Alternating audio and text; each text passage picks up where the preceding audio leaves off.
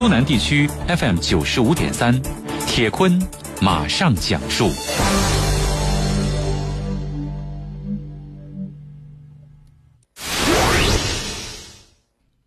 广东佛山市中医院的一个病房里，五十四岁的贵州人杨桂轩正望着病床上的儿子杨刚发呆。由于春节马上就要到了，除了危重的病人以外，不少病人都已经被家属接出院回家准备过年了。杨刚所在的病房内有三张病床，只剩下他一个病人了。杨刚今年二十一岁，他已经住在佛山中医院里两年零七个月了。原来在老家当建筑工人的父亲杨贵轩，听到儿子受伤的消息赶过来之后，他也随着儿子一起住在医院长达两年零七个月，吃喝拉撒全部在医院里。现在躺在病床上的杨刚，左眼张开，右眼闭合，但是他会经常机械性的做着眨眼睛的动作，还时不时的会张大嘴巴，发出嗯嗯的叫声。现在。杨刚的血压、脉搏、呼吸、体温、心率等生命体征都一切正常，肢体对外来的刺激也有条件反射了。不过，任凭父亲杨贵轩怎么呼喊，他都没有任何的回答。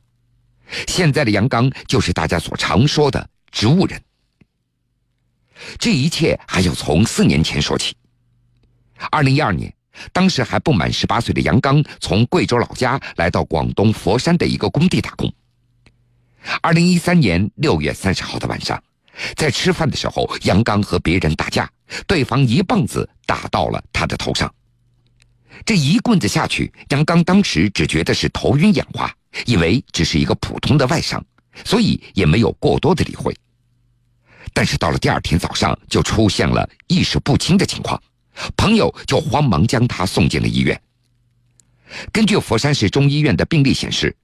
杨刚的送院时间，那是在二零一三年七月一号早晨八点五十二分，原因是被人打伤导致意识不清十四个小时。由于病情严重，医生马上为杨刚进行了开颅血肿的清除手术。手术之后被送到 ICU 抢救治疗。后来杨刚的病情开始稳定了，也就转入了普通病房，但是他再也没有醒过来了。从老家赶过来的杨贵轩就一直在医院里陪着儿子了。除了刚到医院的时候东凑西借回来的七万多元的手术费，杨贵轩他一直没有再给医院一分钱了。二零一四年八月二十七号，在住院一年多以后，医生告诉杨刚的父母，根据目前的状况，杨刚应该转到康复医院来治疗。不过，这个请求遭到了父母的拒绝。同年的九月八号，中医院出具的住院证明、会诊记录、最新诊断以及情况说明都已经显示杨刚已经达到出院的标准，院方也为他办理了出院手续，但是家属一直没有把他给接走。去年的四月十七号，佛山市中医院向广东华生司法鉴定中心申请，对杨刚进行医疗期是否终结来进行鉴定。该鉴定中心于同年的五月二十七号给出司法鉴定意见书，认为杨刚目前诊断为植物生存状态。虽然经过长时间多方法的治疗，病情仍然未能好转，进行治疗已经没有意义，并且患者的生命体征平稳，不需要继续住院治疗，达到医疗终结的标准。但是杨家人依旧滞留在医院不肯走。佛山市中医院也感觉到了。杨刚父母以及家属的行为已经严重影响到医院的正常医疗秩序了，不仅侵犯了院方的权益，也侵害了本来就非常紧张的公共医疗资源。去年八月五号，佛山市中医院一纸诉状将杨刚以及他的父亲杨贵轩告上了法庭，要求杨贵轩将儿子搬离病房，并且要支付四十三万多元的医疗费用。去年十二月九号。禅城区法院作出一审判决，支持中医院的所有请求。今年一月十四号，佛山中医院状告杨贵轩父子的案件正式开庭审理。在法庭上，杨贵轩认为，由于经济上的原因，他们不能够搬离病房。用他的话说，在外面租不到房子，在病房还有医生可以帮助。说白了，父亲带着儿子住在医院，不是因为儿子有醒来的希望，而是因为医院有免费的服务。同时，将杨刚打伤的那个男子已经被佛山南海区法院判处有期徒刑八年。他们的民事索赔的案件也已经交由南海区法院来审理。要等到这笔赔偿款到手以后，家属才能够将欠款返还给医院。近日，禅城区法院对此案作出一审宣判。法院认为，根据司法鉴定的专业的判断，杨刚已经达到了医疗终结的标准，但是家属拒不出院，并且继续占用医院的病床，对中医院的正常秩序构成妨碍，客观上也不利于社会有限的医疗资源的合理有效的利用。于是判决杨刚支付佛山中医院医疗费用四十三万多元。并且在判决生效三十天之内搬离佛山市中医院的病房。佛山市中医院已经于三号收到了这个判决。在杨桂轩的眼中，自己也有苦衷，他现在只能够靠大女儿每个月一千元的接济，这也仅仅可以维持基本的生活。由于儿子杨刚只可以吃流质的食物，每个月买奶粉和米糊，那都是一笔不小的开销了。用杨桂轩的话说，在这儿住了这么久，我也非常的彷徨。我也知道我们亏欠医院的太多了。那既然留在医院，为什么不去工作来支付医院的费用呢？杨桂轩的解释是：我要照顾儿子，妻子要照顾孙子，两人那都走不开了。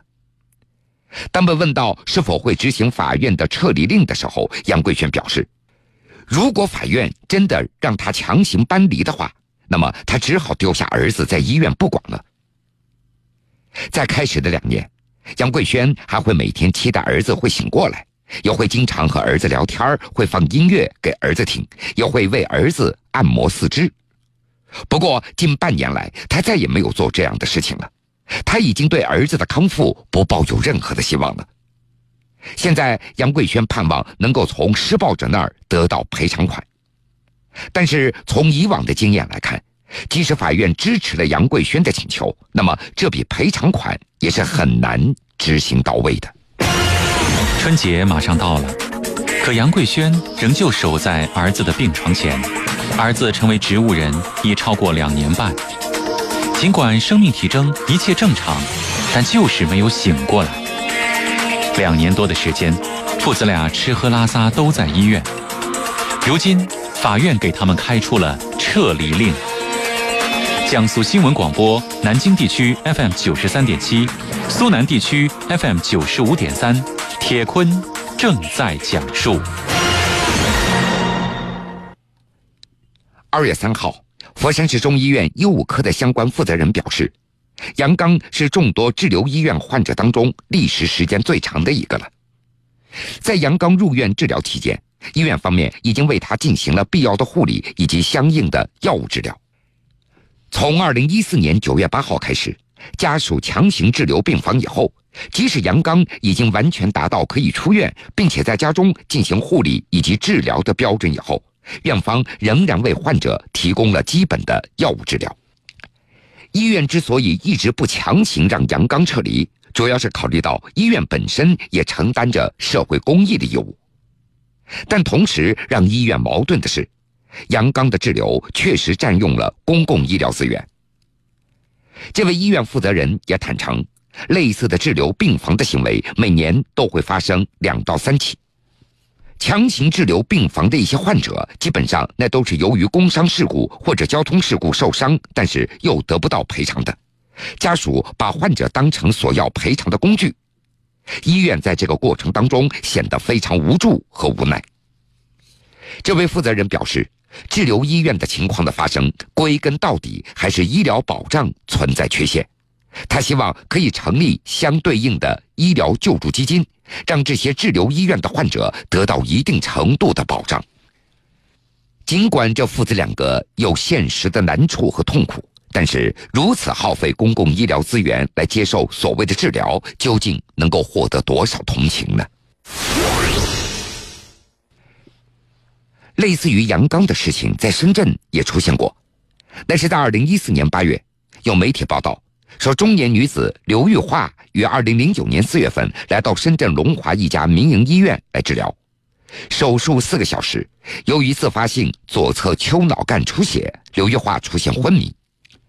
后来经过法院的判决，医院在此次事件当中没有过错。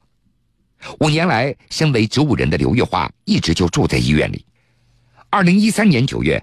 法院最终判决刘玉华和丈夫应该支付医院住院医疗费八十三万多元。为了了结此事，医院称只要他们肯搬走，欠下来的费用可以免除，但是却遭到拒绝。好了，各位，这个时间段的新闻故事，铁坤就暂且先为各位讲述到这儿。半点之后，新闻故事精彩依旧。